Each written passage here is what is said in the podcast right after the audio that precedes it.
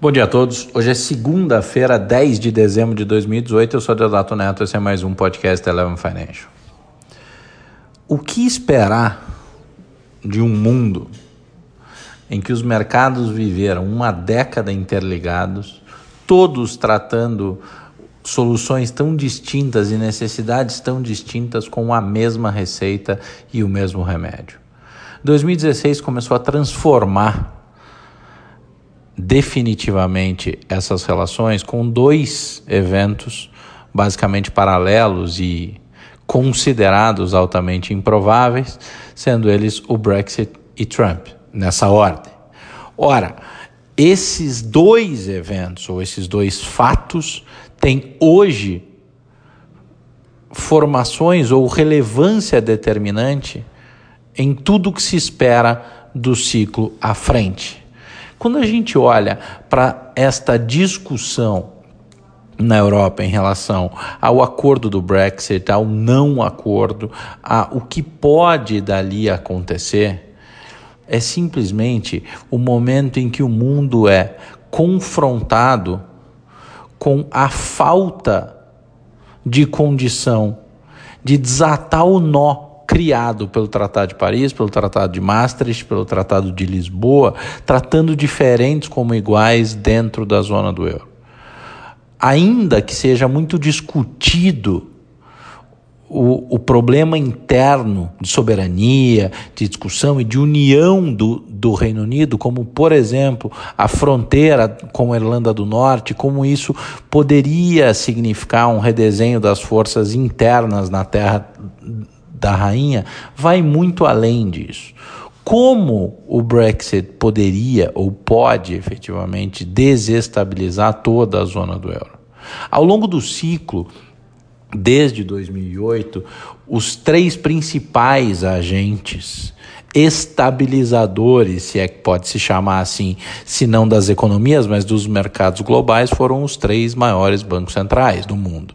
Leia-se o Banco Central norte-americano, o Banco Central europeu e o Banco Central japonês. Este último recém ultrapassou em seu balanço o total de ativos do PIB japonês.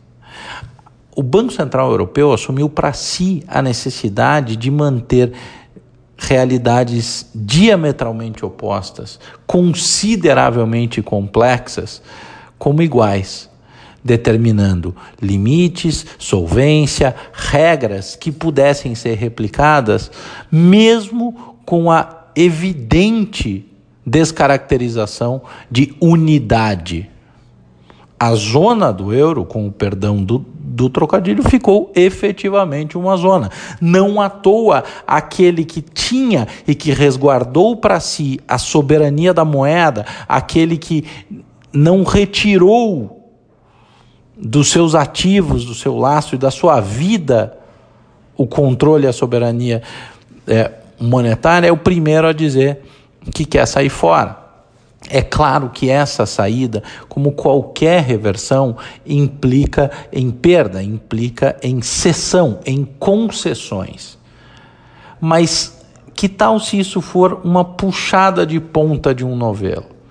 Exatamente num momento em que as forças geopolíticas globais se redesenham. Sob a cortina de fumaça da guerra comercial, existe uma verdadeira corrida armamentista. Só que no século XXI e na atual década, não tem mais o foco, ainda que as relações com a Coreia do Norte tenham tentado fazer parecer diferente, o risco de, uma, de um conflito global nuclear.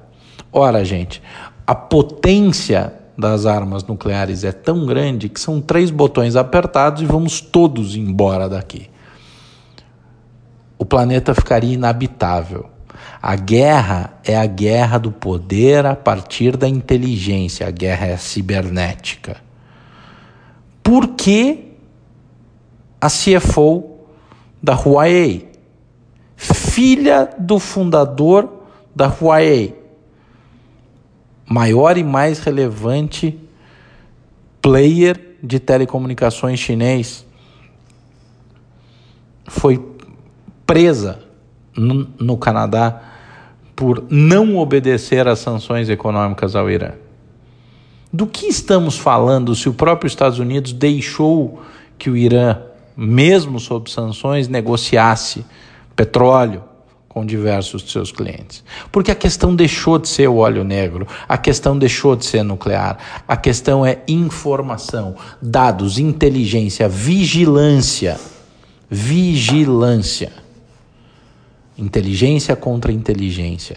Perspectiva de, eh, de mudança nas relações e dos interesses econômicos e de poder.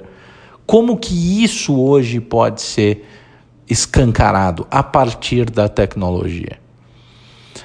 A entrega a, ao exemplo do governo iraniano de tecnologia que possa servir à inteligência iraniana é a grande discussão aqui.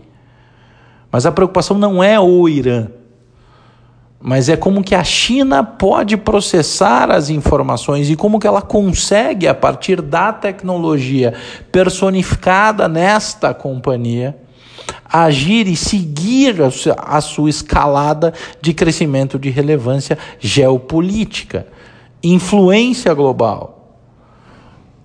Em um ciclo de Make America Great Again, a gente não está falando de PIB, a gente não está falando de S&P 500. A gente está falando de influência, de comando, de capacidade de antever movimentos globais de tal sorte que esta influência permaneça.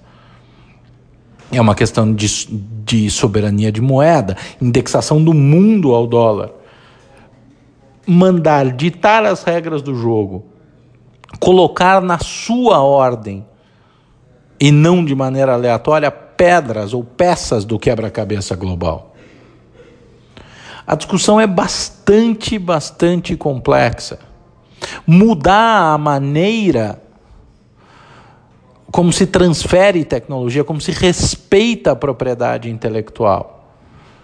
Mas aí a gente vai forçado a vir para um momento e um raciocínio em que se diz assim: e os Estados Unidos efetivamente respeitam, não invadem, não subvertem a relação de coleta de dados e processamento? Ou o que acontece nesse momento é a Casa Branca exigir e demandar o direito à exclusividade da subversão de finalidade da tecnologia? Não é uma questão de se o chinês é bonzinho, os Estados Unidos é malvado, ou o chinês é malvado e os Estados Unidos é bonzinho.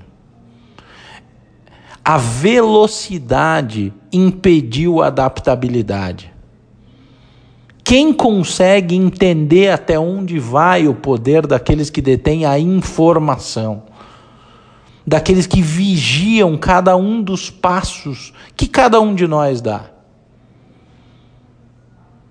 Os telefones, os aparelhos, os computadores que nos enxergam e nos ouvem o tempo inteiro. Para onde vão essas informações? E é disso que a gente está falando, é uma guerra de poder global. Quando George Orwell escreveu a sua obra 1984, falando do Big Brother, dificilmente ele imaginasse a velocidade com que o mundo ia se deparar com algo tão profundo no sentido de exposição. Os Estados Unidos nunca, principalmente depois da segunda década, da, da Segunda Guerra e na era da inteligência, dos serviços de inteligência, do crescimento do terrorismo e do contra-terrorismo, se viu tão exposto. A China trabalhou quieta e os Estados Unidos negligenciou o crescimento chinês, entendendo que aquele crescimento de geração de riqueza materializada pelo PIB e pelas importações e pelas importações e pela aceleração da atividade econômica era o suficiente para justificar a atribuição de protagonismo ao player asiático. Afinal de contas, foi um dos casos mais emblemáticos da história geopolítica de subestimar o inimigo. O Sun Tzu se vira no túmulo ao entender como que a arte da guerra foi tão esquecida ao longo das últimas décadas. tentar correr atrás do prejuízo é muito difícil em um momento em que se tem que manter as expectativas ancoradas, em que se tem que manter os níveis de preço, não se pode criar pressões exacerbadas sobre as economias. Agora, como que faz isso? Como, como é que desenha um ciclo de tratamento de uma, de uma, de uma doença importante que foi causada pelo excesso de liquidez, sem jogando o jogo da batalha cibernética, da batalha da inteligência e da relevância geopolítica sem desestabilizar os mercados. Não dá para comer o bolo e olhar para ele ao mesmo tempo, como eu sempre falo. Tenho repetido uma pergunta. Qual é, é a, a primeira afirmação é a vantagem de prever a morte é que um dia você acerta, mas só um.